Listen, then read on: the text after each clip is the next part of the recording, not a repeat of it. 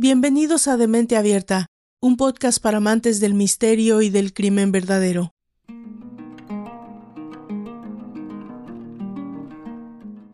Voy a arrancar simple y llanamente lanzando al aire una pregunta. ¿Por qué los hombres matan a sus mujeres? Y no, por favor, no me salgan, al menos por ahora, con la retórica indefendible de que también las mujeres matan a los hombres y que entonces todos somos un montón de locos que nos odiamos por generalidad y porque queremos ser mejores o ejercer poder sobre el otro. ¿Saben por qué? Porque no es tan sencillo como eso, no es tan simple. Si lo fuera, no sería un tema de discusión, no tendríamos décadas de lucha para cambiar leyes, para hacer justicia por tantas y tantas mujeres que alguna vez llamaron al 911 fueron a una comisaría y pusieron una denuncia porque estaban siendo abusadas y violentadas por su pareja o esposo, o simplemente no fueron escuchadas. Y no solo eso, muchas de ellas días o meses más tarde, tal vez años, fueron asesinadas o desaparecieron de la faz de la tierra. En el apartado de homicidios titulado Violencia de Género del Mundo, suma una media de 150 mujeres asesinadas por día en el mundo. Desde el caso del tipo que un buen día le dio un golpe mortal a su mujer en la cabeza y después la descuartizó para deshacerse del cadáver, hasta del buen padre con el divorcio atragantado que una noche, lleno de ira, entra en la casa de los suegros y acuchilla a toda la familia, pasando por el caso del malote del pueblo que coquetea con las drogas, y de vez en cuando se le va la mano, entra y sale de prisión y acumula órdenes de alejamiento que incumple, incluso con el consentimiento de ella, hasta que un día la mano se va del todo y acaba matándola.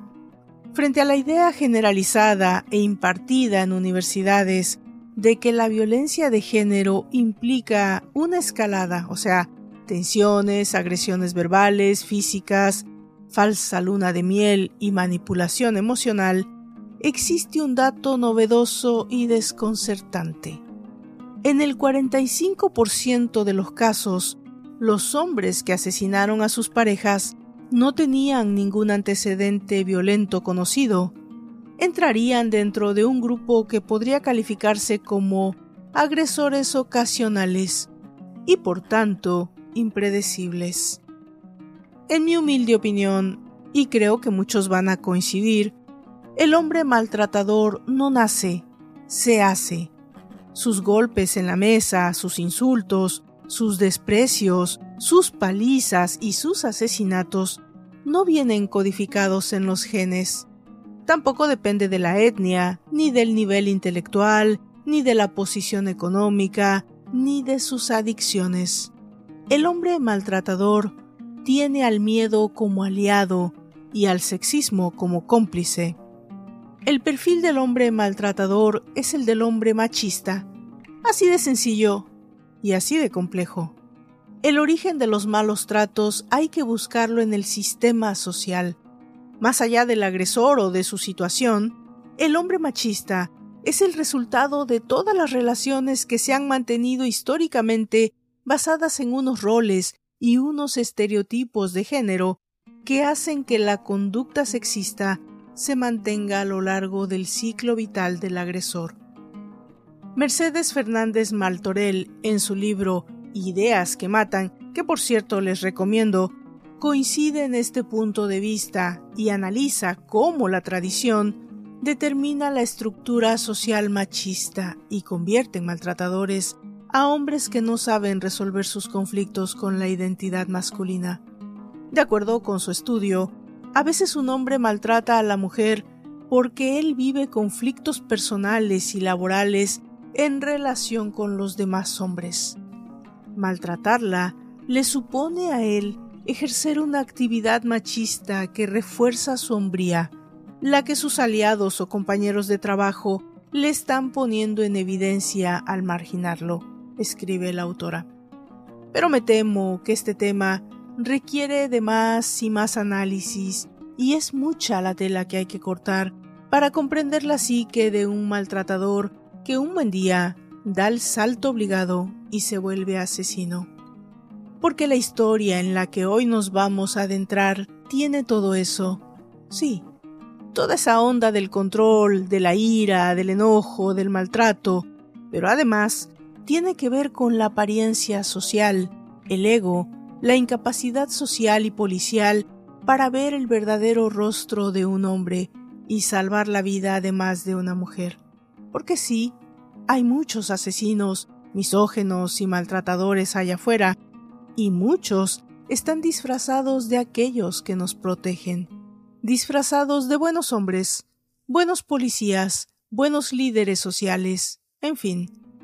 ¿Les parece que dejemos el análisis psicológico de lado y nos adentremos en la historia? Bueno, bienvenidos a Demente Abierta. Esto es un podcast para amantes del misterio y el crimen verdadero. Yo soy Valdra Torres y esta es la historia de Drew Peterson y sus mujeres. Comenzamos.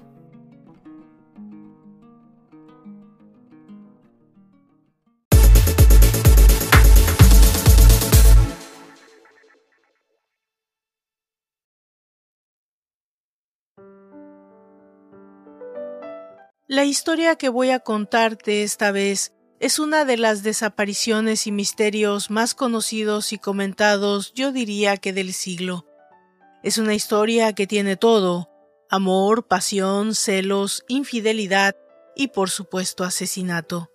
Y comienza el jueves 21 de febrero del 2013, en la fría ciudad de Will County, en Illinois. Una joven madre de 23 años de nombre Stacy Peterson desaparece de la faz de la tierra. Se trataba de una joven hermosa, esposa de un policía condecorado, que simplemente había desaparecido sin dejar rastro.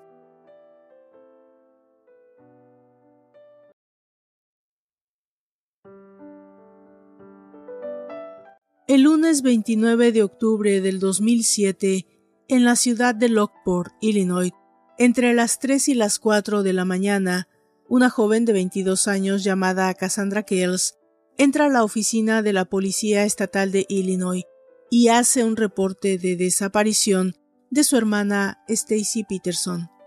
Stacy era una joven madre de cuatro hijos de 23 años, casada. Su hermana Cassandra no sabía nada de ella desde la mañana del día domingo. Ellas habían estado juntas el día sábado, se habían despedido y cuando lo hicieron, Cassandra le dijo que le avisara cuando llegara a casa. Stacy vivía en otra ciudad de nombre Bolingbrook, que se encuentra a escasas 30 millas de la capital de Chicago. Pero esa llamada nunca llegó. Cassandra, obviamente preocupada, le había llamado, enviado mensajes de texto durante todo el domingo, pero Stacy simplemente no respondía. Eso podía parecer exagerado en ese momento, pero pongámonos en el lugar de la hermana. Ellas eran muy unidas, tenían una comunicación permanente, y Cassandra había sido específica al pedirle a su hermana mayor que le llamara cuando estuviera en casa.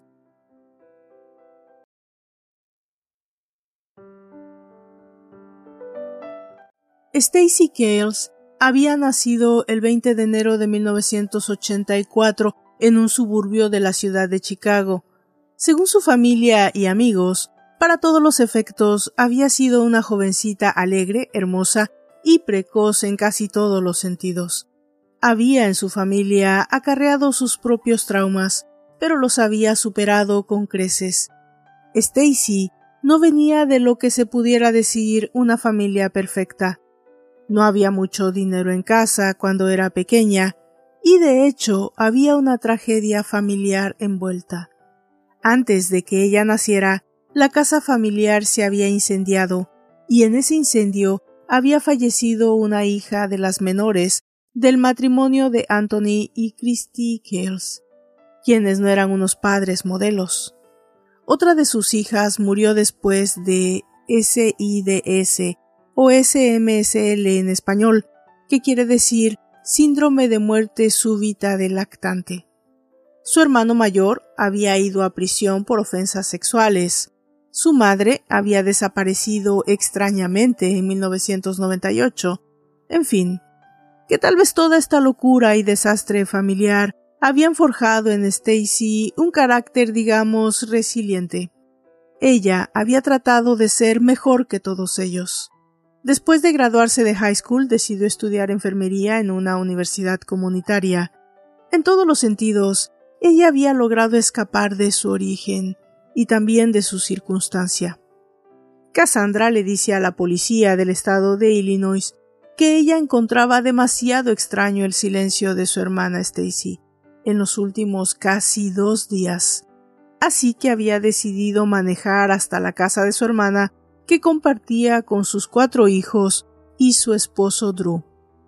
Cuando llegó, no vio ningún auto estacionado en el driveway, no el de su hermana ni el de su esposo. Ella bajó de su auto y tocó la puerta. Uno de sus sobrinos Chris abre la puerta. La tía le pregunta ¿Dónde está tu mami? El chiquillo contesta que su mamá y su papá habían tenido una pelea. Mamá salió de la casa y papá ha ido a buscarla. Obviamente preocupada por la historia que Chris le contó, Cassandra toma la decisión de llamar a Drew, y él sí contesta el teléfono. El hombre sonaba estresado, corto de aire. Cassandra podía escuchar que se movía, que había sonido de llaves y que se abría el auto. Pero la historia de Drew era que Stacy había tomado sus llaves, una maleta con ropa, dinero que había en la caja fuerte y lo había abandonado. Constantemente repetía a Cassandra que Stacy lo había abandonado y que lo estaba engañando con alguien más. Estamos en un escenario de una historia conocida y repetida, pero Cassandra sabe que hay otro escenario en el que todo esto no encaja, aunque digamos que hay un paralelismo. En 1998, la madre de Stacy desapareció aparentemente por voluntad propia. Christie simplemente tomó una Biblia, dijo que iba a la iglesia y nunca regresó. Esta mujer abandonó aparentemente a sus hijos y a su esposo. Quizás Stacy estaba haciendo lo mismo.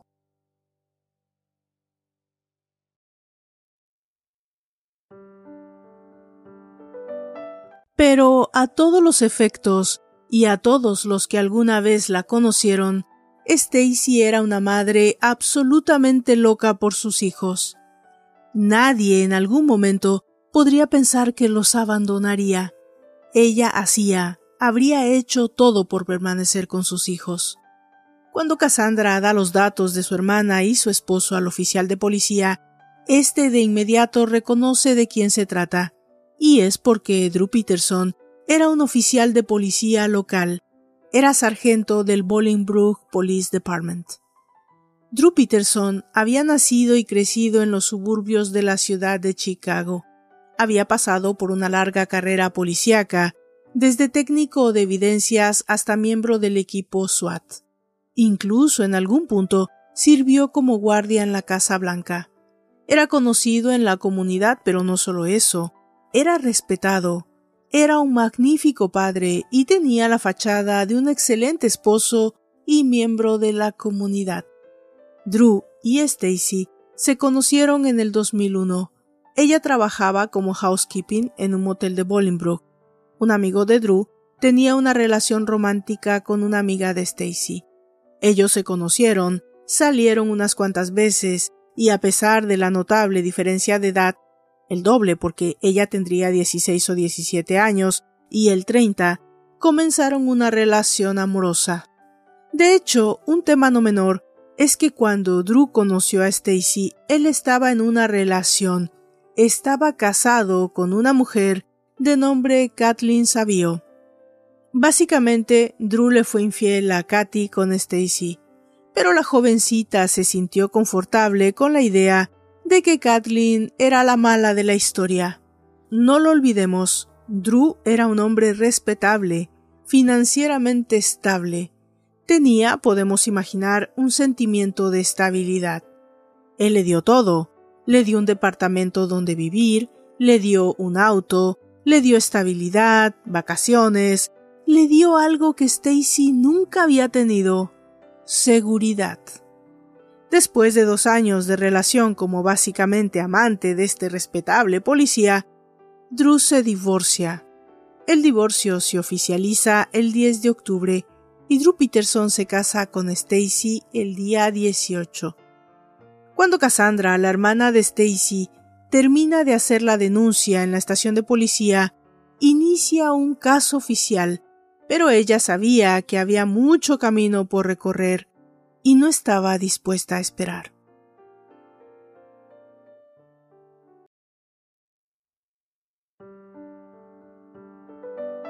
Ella le pide a un amigo de nombre Bruce que le acompañe de nueva cuenta a casa de su hermana. Cuando ella llega al lugar, se sorprende al ver que el auto de su hermana estaba estacionado en el driveway, junto al de Drew. ¿Qué significa? ¿No es que Stacy se había ido y abandonado a Drew? ¿O había regresado a casa? Bruce le pregunta ¿Qué hacemos? Deciden llamar por teléfono a la casa. Drew contesta de inmediato y les dice que Stacy había huido con un novio con el que estaba teniendo un romance y que había dejado el auto en el estacionamiento del aeropuerto y que él había tenido que ir por él. El aeropuerto estaba solo unas cuantas millas de su casa. Él lo había ido a recoger sin problema.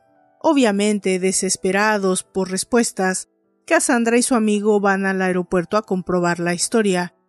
Ellos observan que el Claw Airport operaba con cámaras de seguridad, así que con la esperanza de que éstas ayudaran en la investigación de lo que realmente hubiera ocurrido con su hermana, Cassandra llama a la policía estatal y les ruega que soliciten el forage, la grabación de esas cámaras como posible evidencia. Pero el oficial simplemente le contesta que todo el mundo sabe que esas cámaras no graban. Sin la grabación de lo que pudiera ser una clara evidencia, la hermana sabe que no hay mucho que alguien esté haciendo por encontrar a Stacy. Pero algo estaba mal, absolutamente mal. Es obvio que conforme pasaba el tiempo, nada de lo que Drew argumentaba tenía sentido. La mañana del lunes 29 de octubre, la Oficina Estatal de Policía de Illinois inicia una investigación oficial a un hombre que conocen muy bien, Drew Peterson. Carl Drovich, lieutenant capitán, es asignado al caso. Drew era un hombre conocido en la llamada Joliet Area, el área de narcóticos, de la cual había sido despedido por una alegación de haber dado información oficial a una banda de delincuentes. Y esto había ocasionado un problema serio durante la operación encubierta relacionada con drogas. Básicamente la reputación de Drew al momento no era buena dentro de la policía estatal. Con todas esas circunstancias en mente, Carl Drovich se dispone a interrogar a Drew Peterson un grupo de oficiales se dirigen a casa de Drew para interrogarlo. Básicamente, ¿qué sabe acerca de la desaparición de su esposa? ¿Cuándo fue la última vez que la vio? ¿Qué le dijo? ¿Con quién estaba? Lo que básicamente Drew responde fue que cuando regresó del trabajo alrededor de las cinco o seis de la mañana habló con su esposa antes de ir a dormir. Los chicos se despertaron alrededor de las diez de la mañana Stacy ya no estaba en casa, pero no le resultó extraño. Él se dedicó a estar con los chicos y hacer algunas responsabilidades. Por la tarde declara que recibió una llamada telefónica de Stacy diciendo que se iba con otro hombre y nunca más volvió a saber de ella. Lo que estaba diciendo básicamente con tranquilidad era que su esposa lo había abandonado con los cuatro hijos, pero lo decía sin problema. No parecía estar en shock, no parecía triste, no parecía afectado por haber sido abandonado, pero sí fue vehemente cuando dijo que lo había abandonado por otro hombre y que el auto de Stacy había quedado estacionado en el aeropuerto. Toda esa misma retórica que había utilizado anteriormente con Cassandra. El investigador, entonces, le pregunta si puede caminar por la casa, ver las condiciones del lugar, él les dice que sí, que pueden pasar y mirar, pero que no toquen nada. En primera instancia, los oficiales de policía no encuentran nada fuera del ordinario, nada que supusiera que había habido un escenario violento, armas, sangre, nada parecía de eso. También, por supuesto, la policía solicita permiso para revisar los autos. Drew manejaba una camioneta de Nally y Stacy un Grand Prix. Extrañamente, Drew solo les permite revisar el de Nally. No quiso que se tocara el auto de Stacy. So, ahí está la bandera roja. ¿Por qué no? Porque este hombre, si no tiene nada que ver con la desaparición de su esposa, no les da acceso a todo lo que necesitan? ¿Por qué la policía no puede revisar el auto de Stacy? Pero bueno, mientras la investigación alrededor del sospechoso, o al menos persona de interés del caso, continúa, como es lógico, la policía inicia una búsqueda oficial de la persona de Stacy Peterson.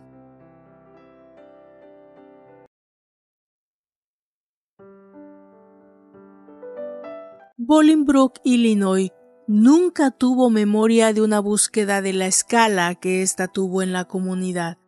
La policía realmente estaba utilizando todos sus recursos para encontrar a esta madre de cuatro hijos. Tan pronto como inicia la búsqueda oficial, los medios de comunicación se hacen de la historia y, como siempre, le dan relevancia. De inmediato, medios locales y nacionales se dan cita permanente frente a la casa del oficial de policía sospechoso de la desaparición de su joven esposa. La noticia lo tenía todo. Hablamos de una joven y hermosa mujer, esposa, madre y un esposo que quizás sabe cómo desaparecer a su esposa. Pero además, un interesante añadido a todo este morbo, la actitud de Drew Peterson. Una actitud que distaba mucho de ser la de un hombre cuya esposa estaba desaparecida Salía a saludar alegremente a su audiencia de medios, daba entrevistas a todo el que quisiera hablar con él, salía con su moto y parecía dispuesto a dar autógrafos. Era irónico ver a este hombre en televisión nacional que parecía divertirse con su momento de fama. Pero no era el caso, ¿no creen? Porque rayaba en el cinismo. Mientras cuatro pequeños habían literalmente perdido a su madre. Y en mi opinión, era o quería parecer inteligente, pero en suma, lo que parecía era ser un completo idiota. Tal vez en su mente enferma, este sociópata pensaba que toda esta atmósfera de medios le ayudaban en algo, que no alcanzó a ver todavía. Pero al final, lo único que salía a relucir era su personalidad narcisista y ególatra, que iba a ser todo por estar en escena. Cuando le preguntaban por qué nos interesaba en la investigación, en buscar en su esposa, en saber lo que había pasado, este individuo simplemente contestaba ¿Por qué tendría que buscar a alguien que no creo que esté perdida? Pero a pesar de las declaraciones y actitud de Drew, la policía seguía poniendo todos los esfuerzos en la búsqueda de su esposa. Pero en todas esas operaciones de búsqueda resultaba lo mismo no había señales de Stacy. Y de pronto, la policía de Illinois descubre información que los acerca un poquito a pensar que quizá Drew había dicho la verdad.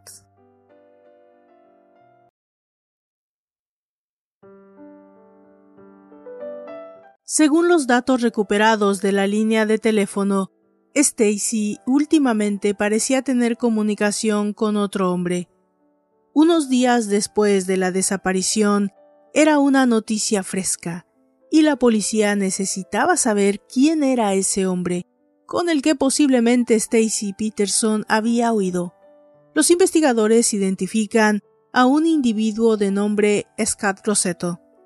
Scott era un amigo de Stacy desde la época de high school Drew les dijo a los investigadores, si Stacy está con alguien, debe ser con Scott. La policía obtiene los récords de los teléfonos para saber exactamente cuál era la naturaleza de las conversaciones. Scott es llevado al cuarto de interrogación. Lo que este hombre les dice es que ambos se habían reencontrado en octubre de ese año, pero que había sido una sorpresa para él porque Scott no esperaba en ningún momento que Stacy lo llamara. Ella le dice que por alguna razón había encontrado su número de teléfono en una vieja agenda. Él no había sabido nada de ella por seis años. Unos días antes de esa primera llamada, ellos se vieron en la casa de este. Cuando el investigador le pregunta cuándo había sido ese encuentro, él le dice que el viernes 26 de octubre, solo dos días antes de la desaparición de Stacy y que ese había sido el último día que la vio. Scott admite que tenían una relación, digamos, platónica con Stacy, porque él estaba muy consciente de que ella estaba casada y tenía cuatro hijos. Él menciona abiertamente que la mayoría de las conversaciones con ella siempre mencionaba que quería divorciarse, pero que sabía que no iba a ser fácil. Los investigadores presionan a Scott para que les diga con claridad qué hizo y dónde estuvo el domingo 28 de octubre, y tenía una coartada perfecta. Él era enfermero en un hospital local, y ese día estuvo trabajando el turno de la noche. Pero al finalizar el interrogatorio, Scott Rosetto les cuenta a los investigadores de una experiencia una semana anterior a los hechos, y que por supuesto había sido importante. Él y Stacy habían salido a cenar a un restaurante, habían tomado una mesa cerca de la ventana a la calle y de pronto observaron una patrulla que les alumbró desde afuera. Era nadie más y nadie menos que Drew Peterson. En ese momento, este entró al restaurante. Estaba de guardia, por lo tanto llevaba su uniforme puesto. Se sentó en la mesa de ellos, sin mencionar palabra, Stacy trató de manejar la situación lo mejor posible, pero Drew quería dejarle claro a Scott que la posición en la que se estaba poniendo no iba a ser confortable. Como oficial de policía le solicitó su identificación. Este se la tuvo que proporcionar, y Drew le preguntó ¿Cómo te sentirías si esta fuera tu mujer? Acto seguido el oficial de policía se retira. ¿A quién le quedarían ganas de volver a ver a una mujer en esas circunstancias? A mí no lo sé, pero puedo imaginar que Scott le quedaba claro la clase de persona que era Drew Peterson. La policía deja ir a Scott y le colocan una banderita roja hasta esperar los récords de los mensajes y las llamadas entre ellos.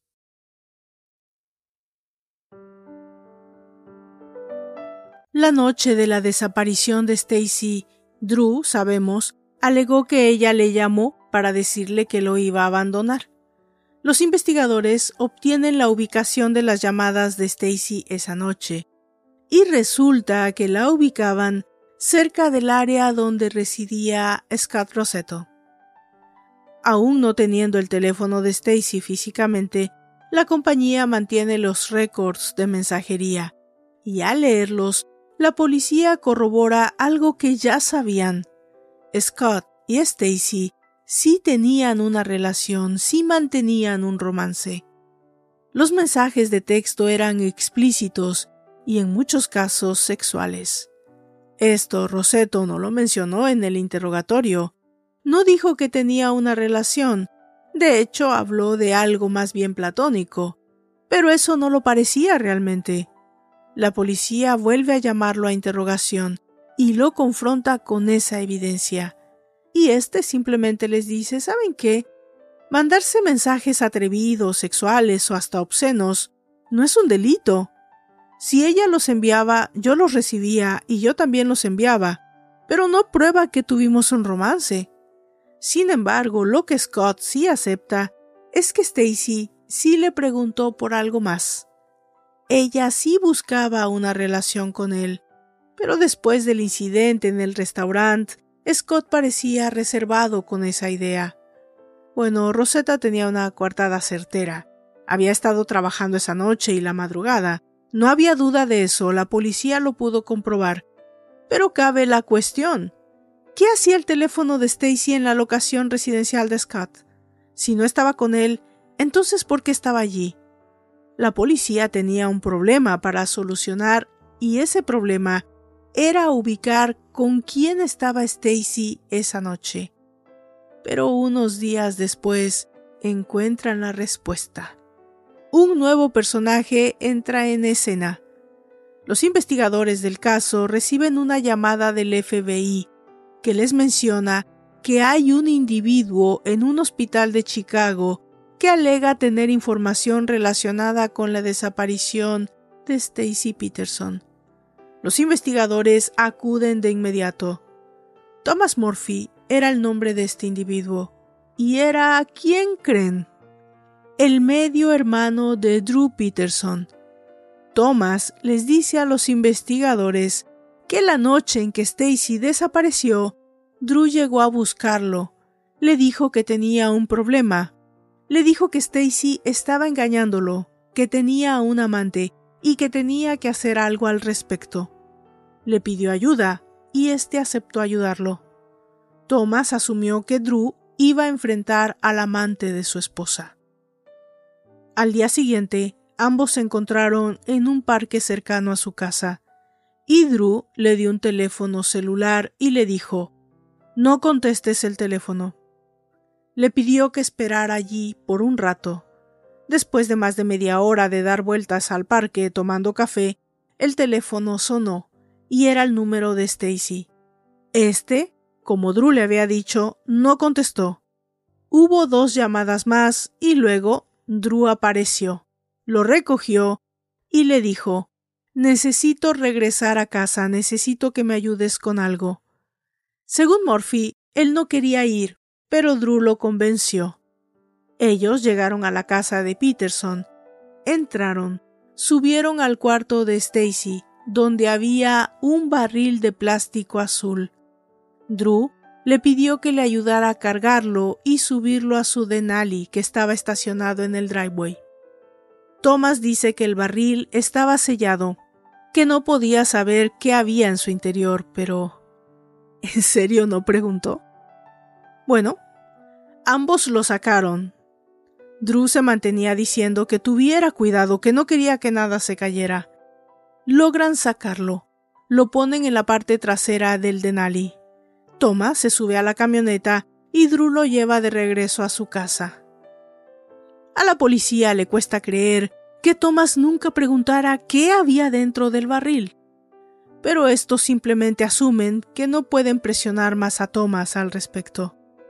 Pero quizás no miente, puesto que después de saber de la desaparición de Stacy, este se había consternado. Pensaba que quizá había sido parte de algo terrible. Él pensaba que tal vez había ayudado a su hermano a deshacerse del cuerpo de su cuñada, y eso le mantenía nervioso. La razón por la que estaba en un hospital cuando habló con el FBI era porque había intentado suicidarse tomando pastillas. Su novia le había encontrado y llevado al hospital, y de esta forma había sobrevivido para contar la historia. Pero había un problema. Thomas Murphy no tenía idea de qué había hecho Drew con ese barril. La policía inicia una investigación en esa búsqueda. Los investigadores sabían de una llamada que Drew había hecho desde una área alejada en la ruta estatal 53, un sitio distante y lleno de parajes bajo un puente poco transitado. Era o parecía ser un lugar ideal para deshacerse de un cuerpo. Fueron días, semanas de búsqueda extensiva en el área, pero no había señales del barril azul. Drew, en un movimiento en su jugada, muy de acuerdo a su carácter, da una entrevista de televisión negando por completo la versión de Thomas. Y tenía un punto. Thomas Murphy tenía problemas de alcoholismo, había perdido su casa, su empleo, había intentado suicidarse. ¿Era creíble? Bien, pues la policía tenía que comprobar la credibilidad de este testigo, y para eso volvieron a la grabación del interrogatorio. Thomas había aceptado que estaba ebrio en el momento que vio a Drew en el parque, y éste le dijo vamos por un café a Starbucks para que te sientas mejor. Tomás había ordenado un café con vainilla, por cierto, mi favorito si alguna vez me invitan un café. Y la policía pudo comprobar con las cámaras del local que en efecto Drew había pasado por el drive-thru. y pedido dos cafés, uno para él y otro para Tomás. Bueno, para la policía, fuera de todos los problemas existenciales de este hombre, lo declarado tenía consistencia. Pero además, finalmente los investigadores también encuentran a alguien que corrobora la existencia del barril azul. Cassandra, la hermana de Stacy. Ella corrobora que cuando ella visitó a su hermana días antes de la desaparición, ambas estaban en el garage. Cassandra le preguntó a Stacy qué era eso, y ella le dijo que no sabía exactamente, que era algo que Drew había comprado para la piscina, algún líquido como cloro o algo parecido. La policía, a este punto, creía saber lo que había pasado a Stacy la noche del domingo 28 de octubre. Una de las teorías era que Drew había descubierto a Stacy enviando mensajes a Scott. Habría, habría habido una pelea donde Stacy habría terminado asesinada. La policía cree que Drew colocó a Stacy en el barril, lo selló y planeó el escenario. Para culpar a alguien más de la desaparición, tomó el teléfono de Stacy, lo llevó hasta donde vivía Scott, le pidió a su hermano que se mantuviera con su propio teléfono en el parque para recibir esas llamadas y después simplemente se deshizo del cuerpo de su esposa. Digamos que no es una teoría descabellada, no lo es en absoluto.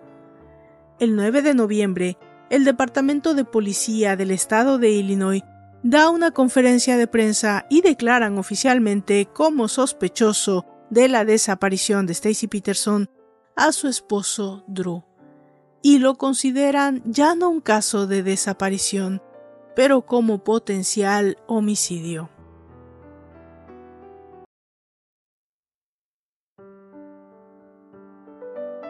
Pero fuera de todas las consideraciones y pruebas circunstanciales, la policía tiene un problema para derivar el cargo de homicidio por una razón. No hay un cuerpo. Y esta situación de double jeopardy siempre es algo que cualquier investigador quiere evitar.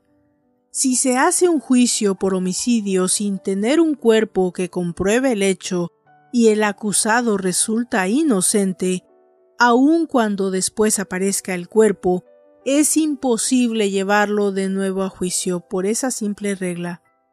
Pero mientras poco a poco el caso de Stacy parecía entrar en etapa de enfriamiento, la policía se dedica a investigar el pasado de su sospechoso, y lo que descubren es poco menos que increíble. Resulta que Stacy no era la única esposa de Drew que había muerto en circunstancias, digamos, sospechosas. En el 2004, Drew se había divorciado de Kathleen Savio y estaba casado con Stacy, quien era la cuarta en la lista.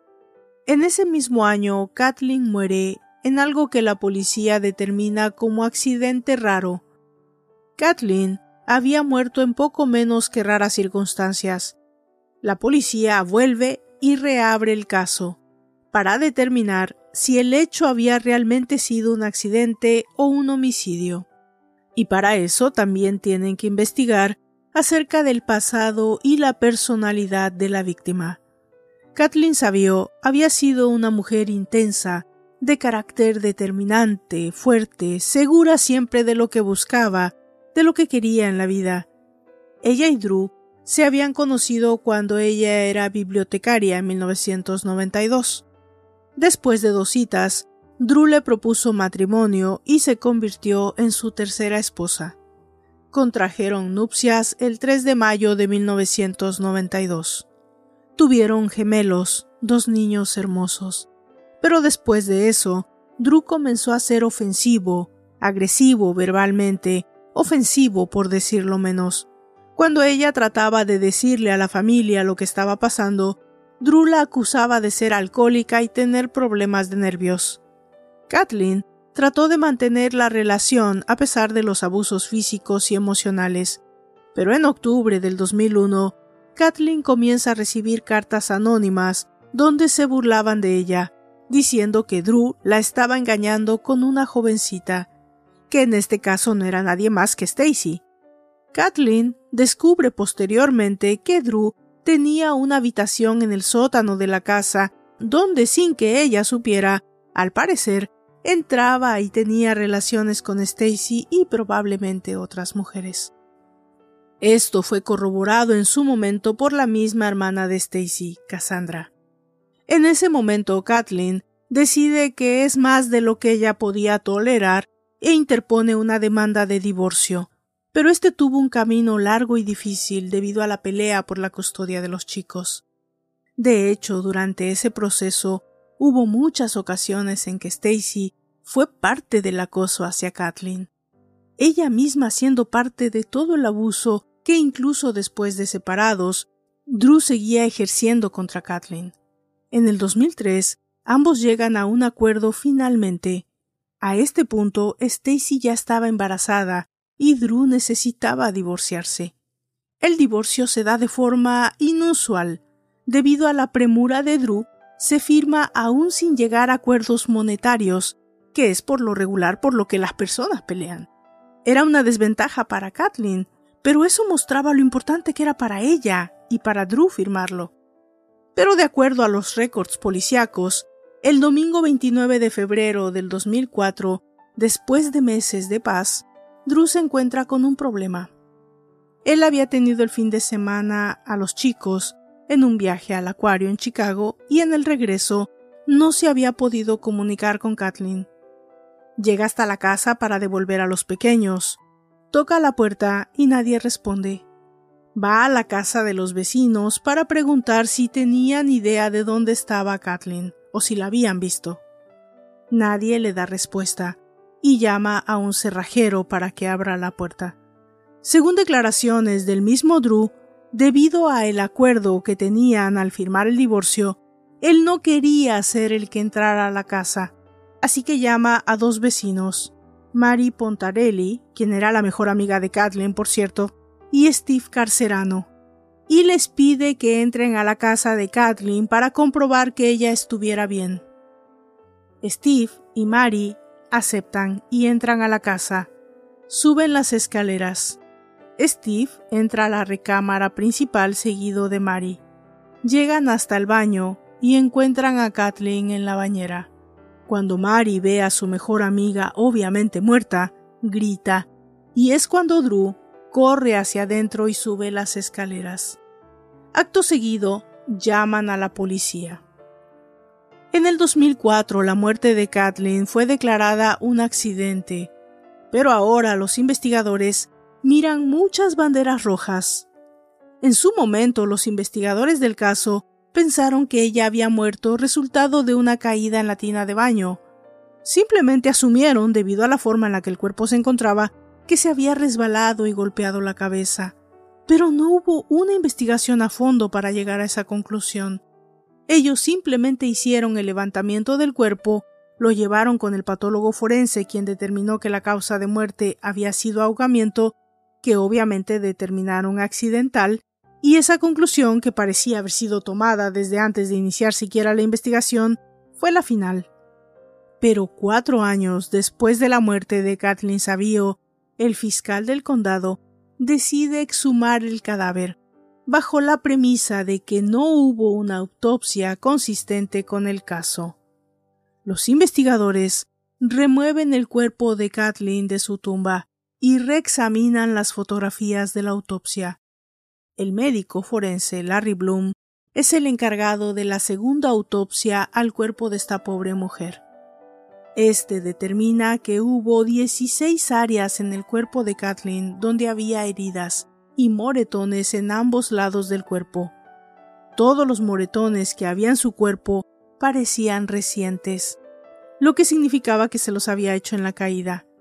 Pero tantos moretones y heridas en una caída de una pequeña tina de baño era simplemente inconcebible, simplemente increíble. ¿Quién habría podido llegar a la conclusión en la primera investigación? El 21 de febrero del 2008, después de horas y horas de estudio forense en el cuerpo de Kathleen Savio, el departamento de policía llega a una conclusión. La ex esposa de Drew Peterson había muerto por ahogamiento. Sí, pero no accidental. Había sido golpeada y ahogada por alguien más. La policía lo determina homicidio. Pero no es tan fácil como eso. Había un largo camino que recorrer para encontrar las razones, la duda razonable para determinar quién había asesinado a Kathleen, aunque ellos ya sabían quién era el sospechoso. Según declaraciones de Candance Erkin, tía materna de Stacy, el día que Kathleen había muerto, ella le llamó llorando casi histéricamente. Estaba en verdad asustada. Ella no comprendía por qué le afectaba tanto la muerte de la ex esposa de Drew. No era normal que estuviera tan afectada. Mientras los investigadores continúan buscando determinar cuál había sido el rol de Drew Peterson en la muerte a Kathleen Savio, indagan un poco más en el pasado de este interesantísimo personaje, y lo que descubren es mucho, muy interesante.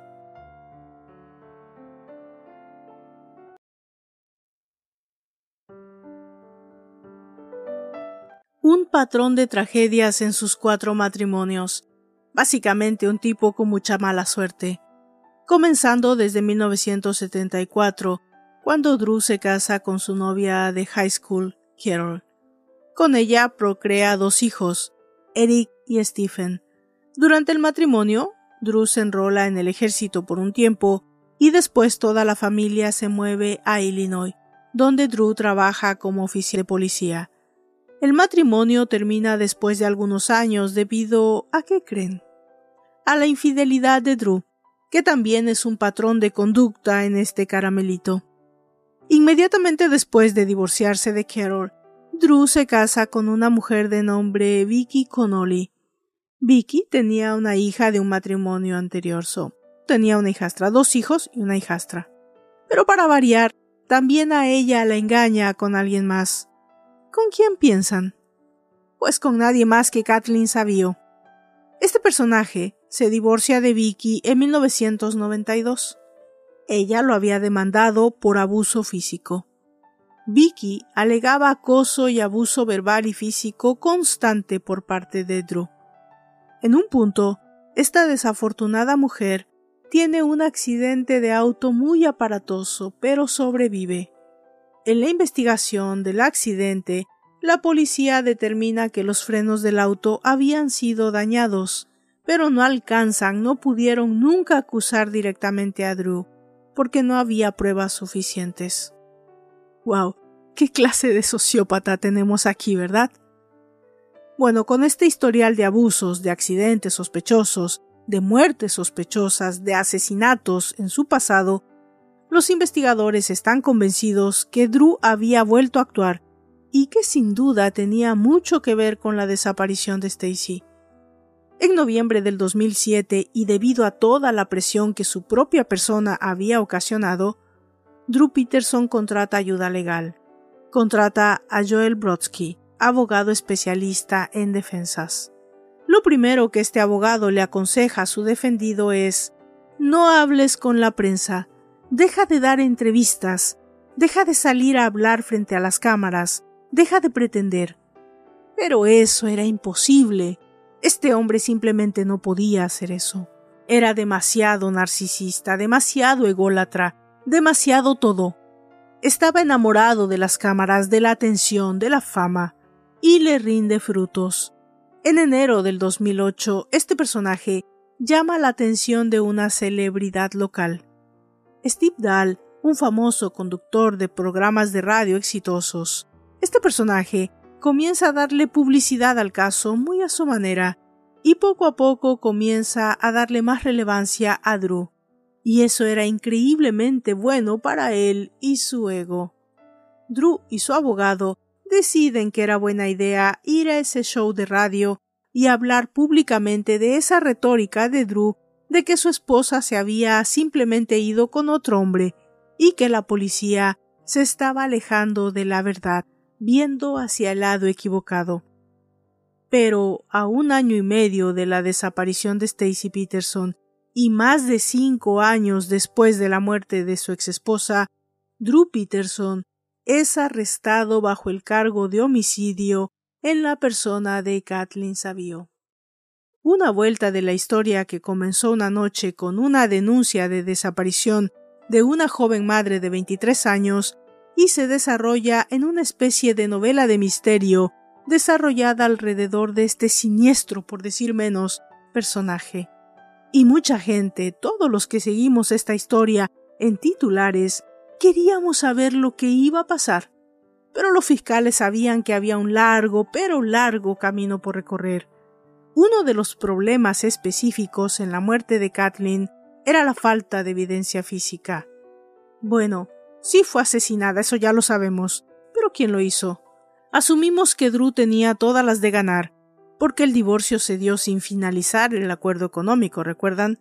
Pero eso no es evidencia, es un móvil, una posible causa, pero no evidencia.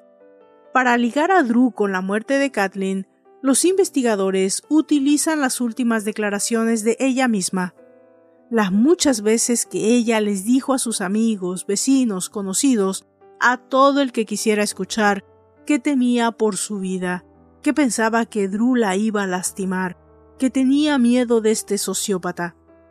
Y para un jurado en corte iba a ser imposible que no hiciera eco en su cabeza el hecho de la desaparición de Stacy, y eso era algo que, según la defensa, jugaba en contra de su defendido, porque predisponía a los miembros del jurado.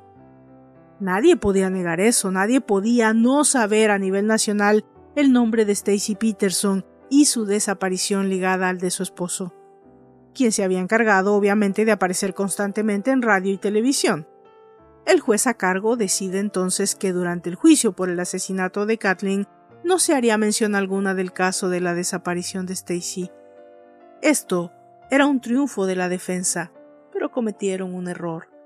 En una conferencia de prensa previa al inicio del juicio, una periodista les pregunta ¿Qué hay de una de las posibles testigos del caso que está desaparecida, que es Stacy?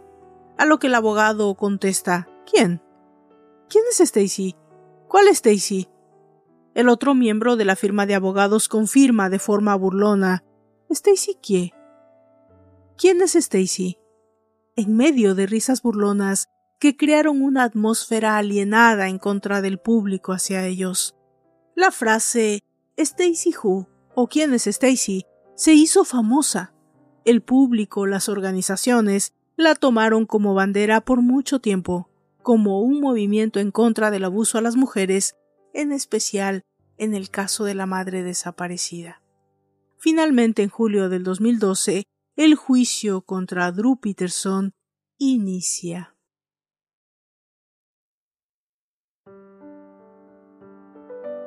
¿Cuál era el arma de la defensa? Bueno, este caso fue sellado en inicio como accidente, que hizo que se reabriera. Ahora dicen que es homicidio, y bueno, si lo fue, ¿qué liga a Drew con ese asesinato? No hay evidencia física de eso.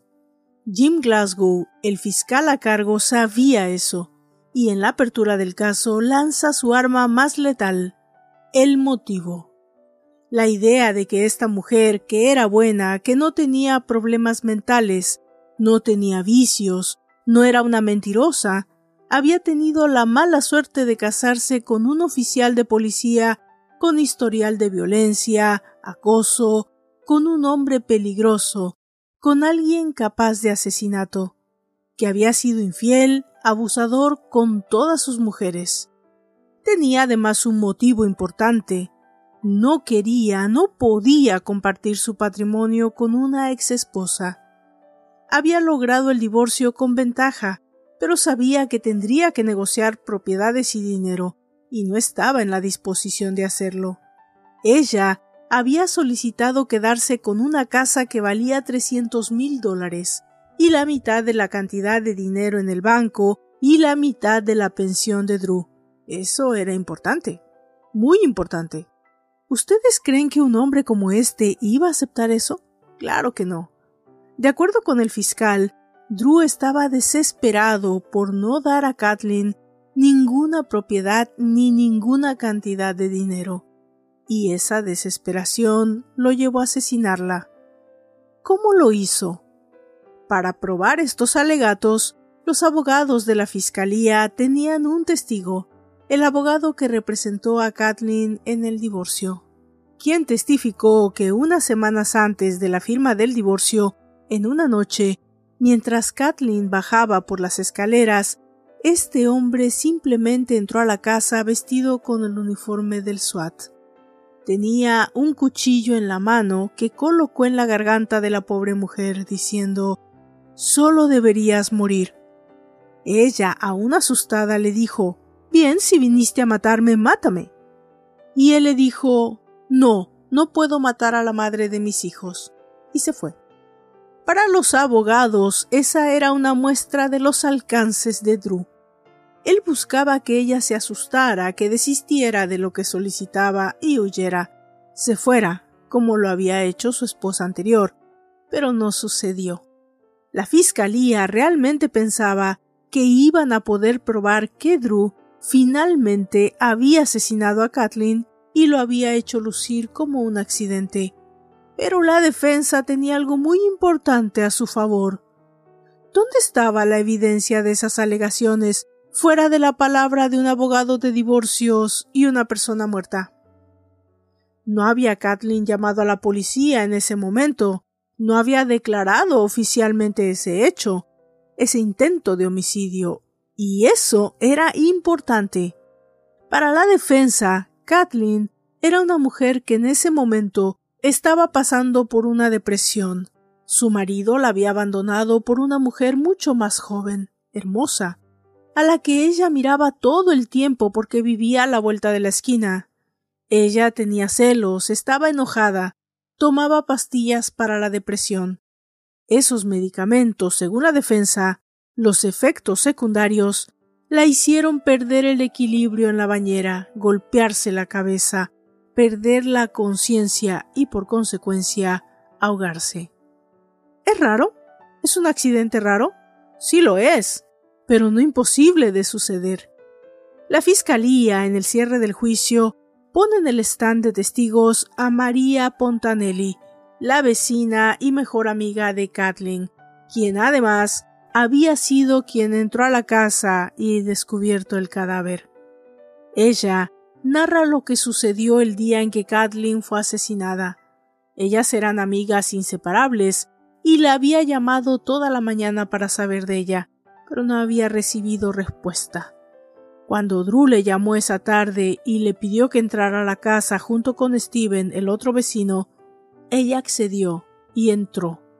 Ambos descubrieron el cadáver de Kathleen, pero ella estaba afectada, obviamente porque era su mejor amiga ella gritó al momento, estaba descompuesta. Pero en los minutos consecuentes pudo recuperarse un poco y observar el escenario que le pareció extraño. El pelo de su amiga estaba hacia abajo, suelto, y ella sabía que Kathleen siempre usaba un protector para su cabello.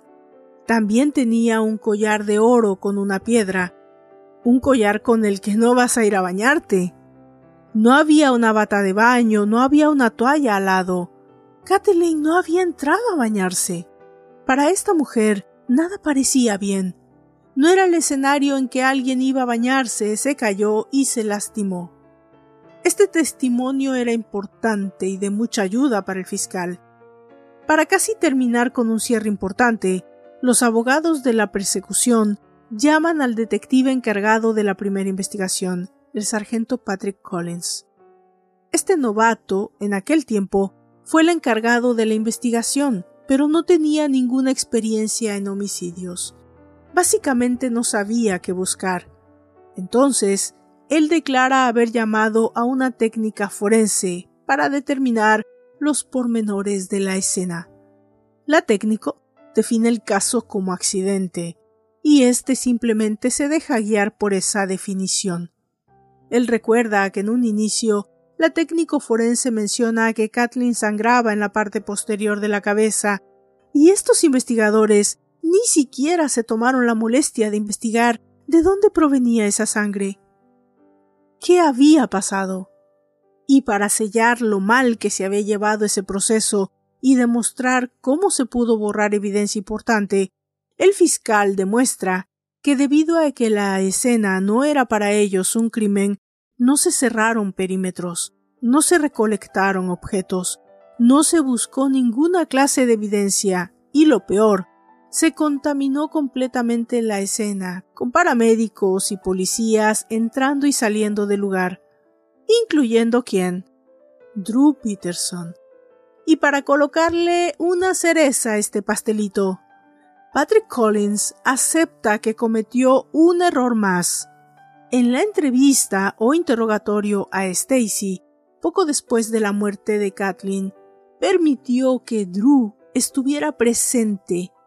Drew alegó que su esposa estaba muy afectada y que necesitaba que él estuviera allí para confortarla, y este policía aceptó. Y de hecho fue ella quien le proporcionó una coartada a Drew. Ella declaró que su esposo estuvo con ella toda la noche y toda la mañana. Qué conveniente, ¿no creen? Para cerrar el caso de la fiscalía, el médico forense Larry Bloom declara que en su experiencia de más de 10.000 autopsias e investigaciones de muerte, las personas que se caen o se resbalan en las bañeras terminan en el hospital, no en la morgue. Y sobre todo los golpes, laceraciones en la cabeza, moretones en el cuello. Eso no te lo hace un golpe en la tina del baño. Pero para la defensa, todo, todo, todo esto no sigue siendo más que especulaciones. Pero no es especulación un examen forense, es científico. Y lo que Bloom hizo fue probar científicamente que Kathleen había sido asesinada. ¿Y quién se beneficiaba con su muerte?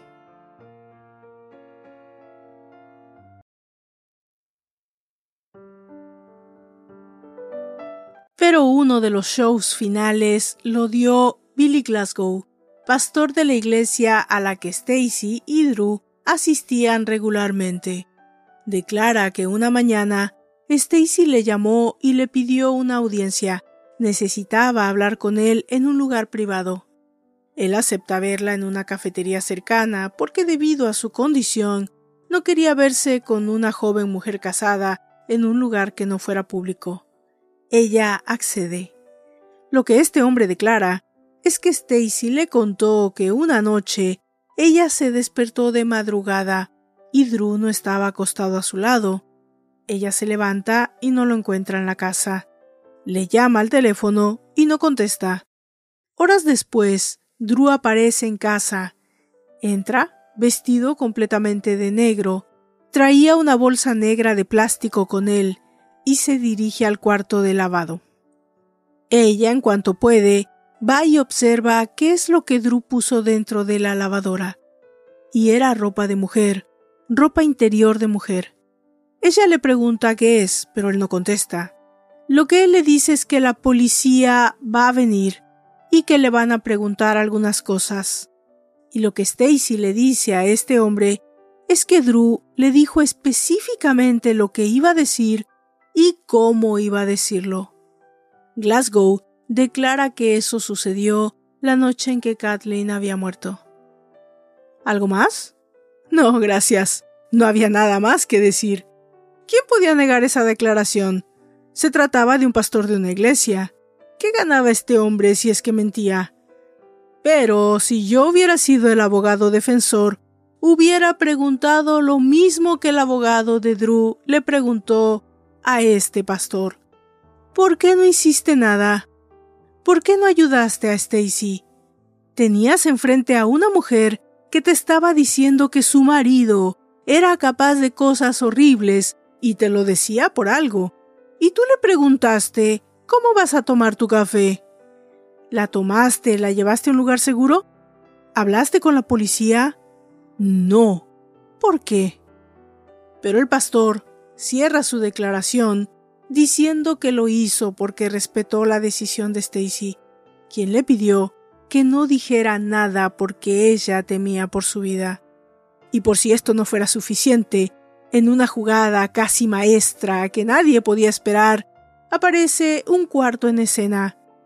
Sí, esto parecía uno de esos increíbles capítulos de Law and Order con mi novia Mariska Hargitay.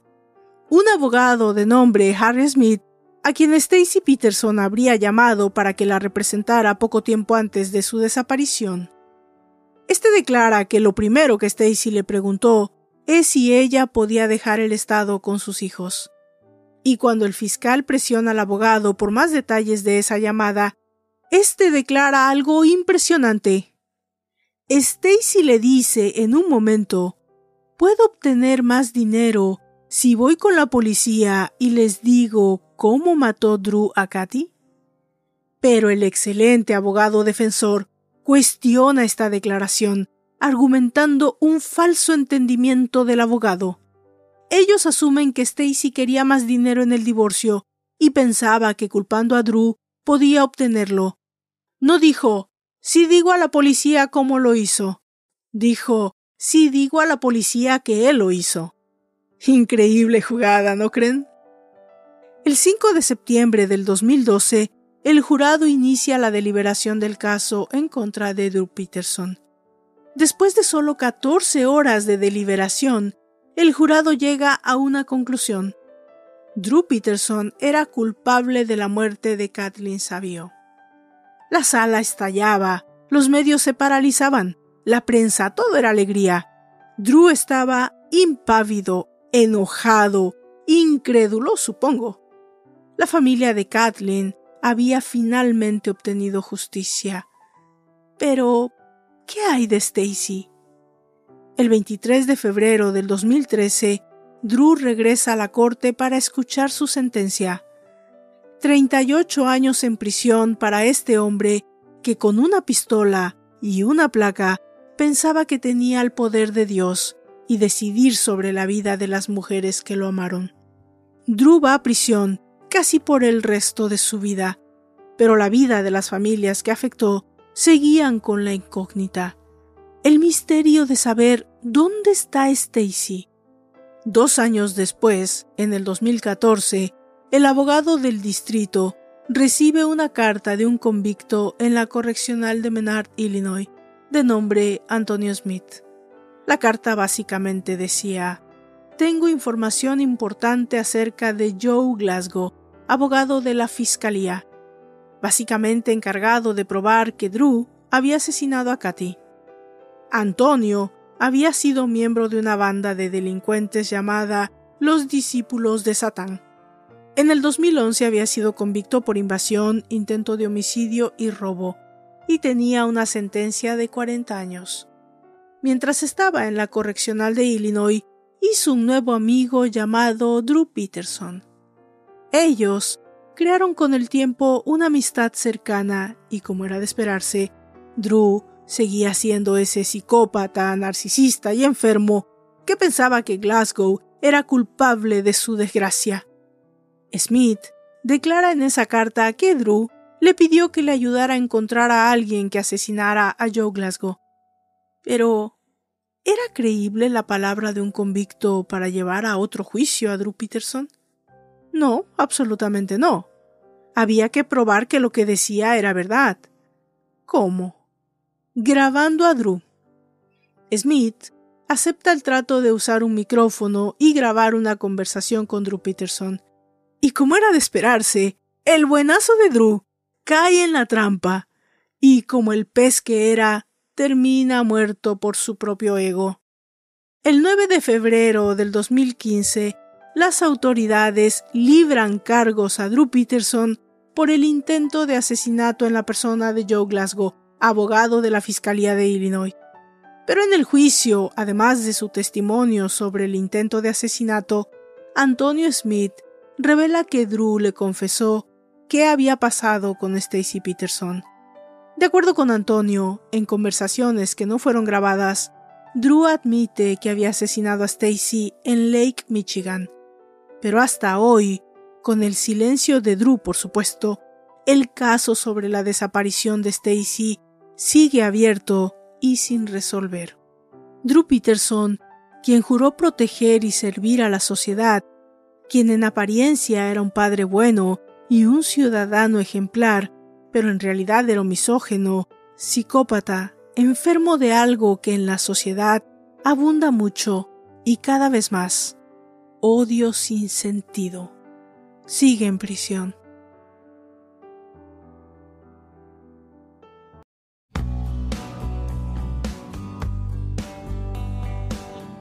De esta manera llegamos al final de este octavo capítulo de la quinta temporada y vamos a contestar preguntas. Alfonso, Valdra, gracias por permitirnos hacerte preguntas. ¿Qué pasó con la amiga de Faith Hedgepet? ¿Por qué no la presionaron más? En mi opinión, ella tuvo que ver con su muerte. Alfonso, saludos y gracias a ti. Creo por lo que pude apreciar que sí hubo varios y muy fuertes interrogatorios a esta chica pero como se pudo probar al final, al parecer no fue ella, ni su novio, o alguien en el círculo cercano de Fate. Marisela, saludos cordiales desde España. ¿Cuándo tendrás un especial de casas embrujadas? ¡Auch! Marisela. Mira que no es mucho mi fuerte este tema, pero deja y exploro algo especial tal vez para fin de año. Abrazos hasta España. Alina, te escuchamos desde Chile y mi novia está enamorada de tu voz. ¿Le podrías mandar un saludo para su cumpleaños que es el 9 de noviembre? Ella se llama Rosy.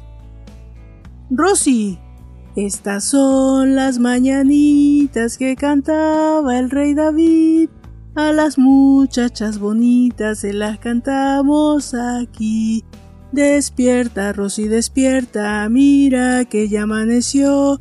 Ya los pajarillos cantan, la luna ya se metió. Rosy, feliz cumple y que seas muy feliz. Andrea, el tema de los niños siempre es duro de escuchar. ¿Cómo canalizas ese sentimiento que provoca? Andrea, es una excelente pregunta. Todas estas historias conllevan una carga emocional que canalizo meditando, escuchando música, leyendo y escribiendo poesía y sobre todo teniendo en mente que los buenos somos más. De esta manera me despido, no sin antes invitarlos a seguirme en mis redes sociales, especialmente en mi nuevo canal de TikTok que se llama Series y Seriales. Por allá nos vemos. Yo los dejo con un tema musical que os dedico.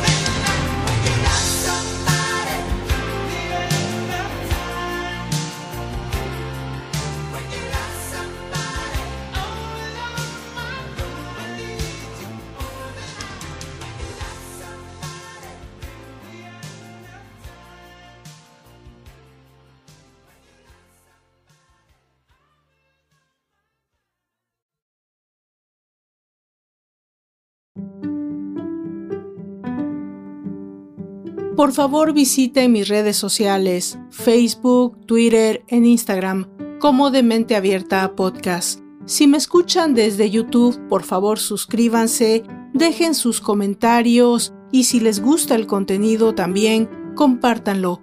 Eso le ayuda mucho a esta servidora para continuar con este proyecto.